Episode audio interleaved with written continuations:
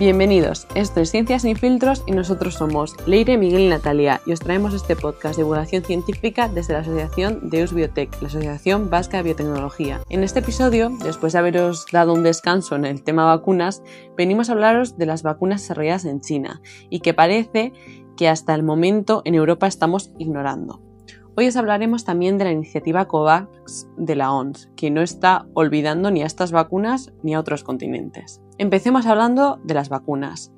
¿Qué vacunas se han desarrollado en este país y por qué han dejado de sonarnos desde que las vacunas europeas se han aprobado? Si recordamos 2020 y el comienzo del desarrollo de vacunas, además de Pfizer, Moderna y AstraZeneca, un nombre que no dejábamos de oír era el de CanSino, una farmacéutica china cuya vacuna parecía ir tan adelantada como las demás. Pero una vez en 2021, el resto, o algunas de las demás, ya están aprobadas, y esta está desaparecida, al menos en lo que a la Unión Europea concierne. Vamos a ver qué podemos averiguar de esta vacuna.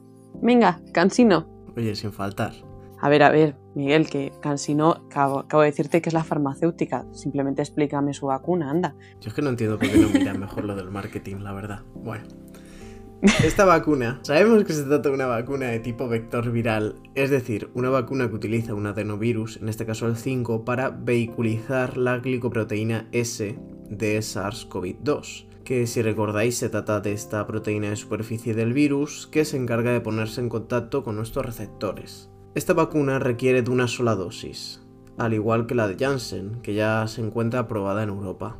A octubre del año pasado esta vacuna ya había completado la fase 1 y 2 del ensayo clínico. De acuerdo a la página estadounidense que recoge los ensayos clínicos, el ensayo clínico de fase 3 sigue en marcha y reclutando voluntarios en Argentina, Chile, México, Pakistán y Rusia. Aunque parece que ya en febrero empezaron a analizar los datos de 40.000 voluntarios de este estudio. Esta farmacéutica comunicó que ya se han entregado los datos al comité independiente que monitoriza el análisis y las recomendaciones. Además, esta vacuna ya fue administrada al personal militar chino en junio del año pasado. En principio, esta vacuna tiene las mismas ventajas que la de Janssen, su única dosis y su almacenamiento, y una distribución a 2,8 grados centígrados.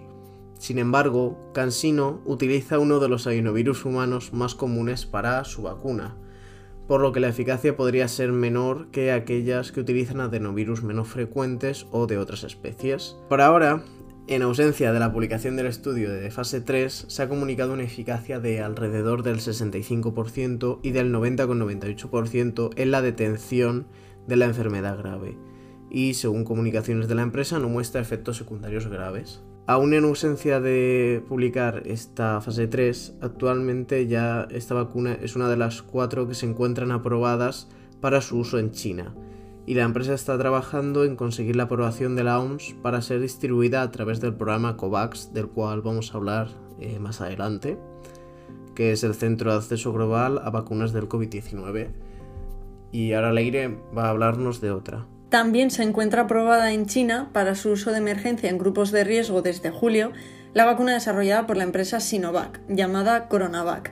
Esta vacuna está formada por el virus inactivado y se encuentra en la fase 3 del ensayo clínico. En México está autorizada para su uso de emergencia, pero bueno, de momento todavía le quedan unas cuantas fases para, para llegar a probarla. Ahora mismo podemos encontrar dos estudios publicados en The Lancet, ambos de las fases 1 y 2, uno en el que se analizaba la seguridad, tolerabilidad e inmunogenicidad para el grupo de 18-59 años y otro para mayores de 60 años. Además de determinarse la dosis adecuada de la vacuna, también se demostró que este grupo mostraba un 95% más de anticuerpos contra el coronavirus, independientemente de que sean mayores de 65 años, por lo que ha quedado demostrada su eficacia en ancianos.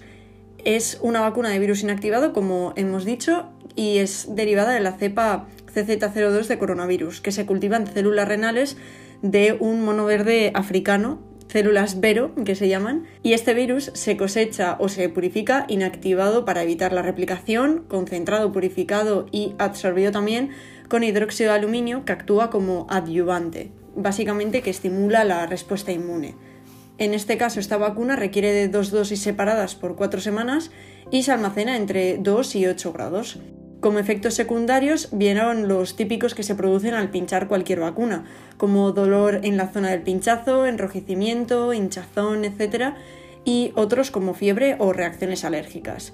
Al tratarse de una vacuna cuyos resultados de fase 3 no se han publicado todavía, los datos de eficacia que se pueden leer son variables y no podemos confirmar cuál es el real. Pero un artículo de febrero de este año de la agencia Reuters señala dos cifras de eficacia comunicadas por la empresa, 50,65% en su estudio en Brasil y de un 91,25% en Turquía.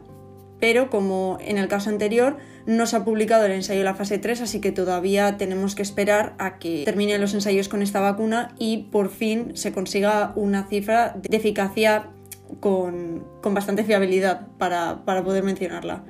Y bueno, ahora vamos a seguir con otra vacuna más, que esta es de la empresa Sinopharm. Sí, esta ya es la última que vamos a tratar. Eh, se trata de una de las dos vacunas que está desarrollando la empresa Sinopharm, que como esta, la que hemos hablado antes, se trata de una vacuna de virus inactivado. Respecto a la eficacia, Sinopharm anunció que los resultados del ensayo de fase 3 indicaban que era de un 79%.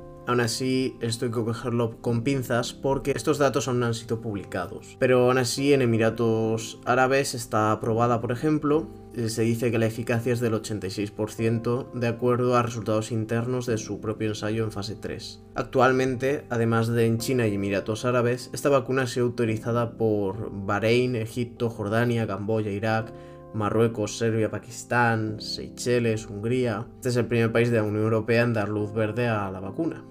En América Latina el gobierno de Perú ha adquirido 38 millones de dosis. Y bueno, por si os suena, eh, hay que mencionar que esta es la vacuna que se pusieron las infantas Cristina y Elena en su visita a Emiratos Árabes a ver a su padre. Pese a no estar aprobada en Europa y que de acuerdo a nuestras directrices de vacunación les queda mucho para ser vacunadas. Como podéis escuchar, nos ha costado más encontrar información de estas últimas vacunas. Y es esta ausencia de transparencia, y de claridad en los datos que las hace diferente a las occidentales.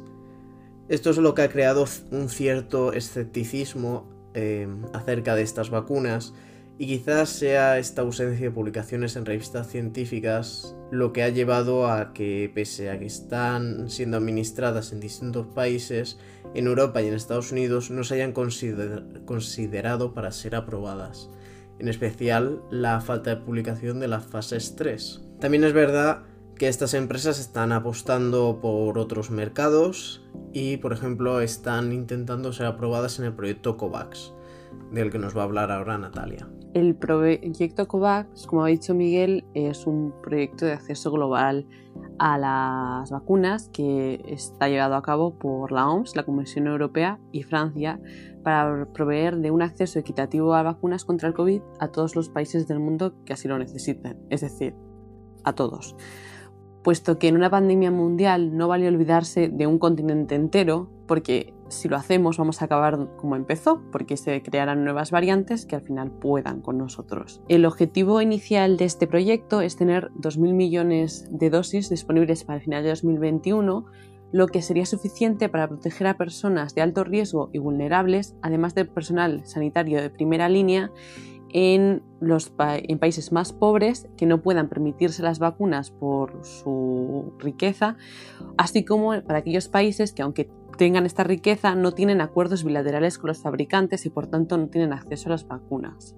Así, el proyecto COVAX ofrece, dosis de vacunas para al menos el 20% de la población de cada país de manera inicial. Es por ello que muchas de las vacunas chinas, como habéis oído, están apostando a, que, a ser aprobadas para que les compren gran cantidad de su producción. Con esto terminamos el podcast de hoy y como siempre nos podéis encontrar como arroba eusbiotech en Instagram, Twitter, Facebook y LinkedIn y en la descripción os dejamos nuestro correo electrónico. Podéis contactar con nosotros para lo que queráis, tanto para preguntar dudas o para decirnos algún tema del que os gustaría escuchar en los siguientes podcasts. Muchas gracias por escucharnos y os esperamos en el siguiente episodio.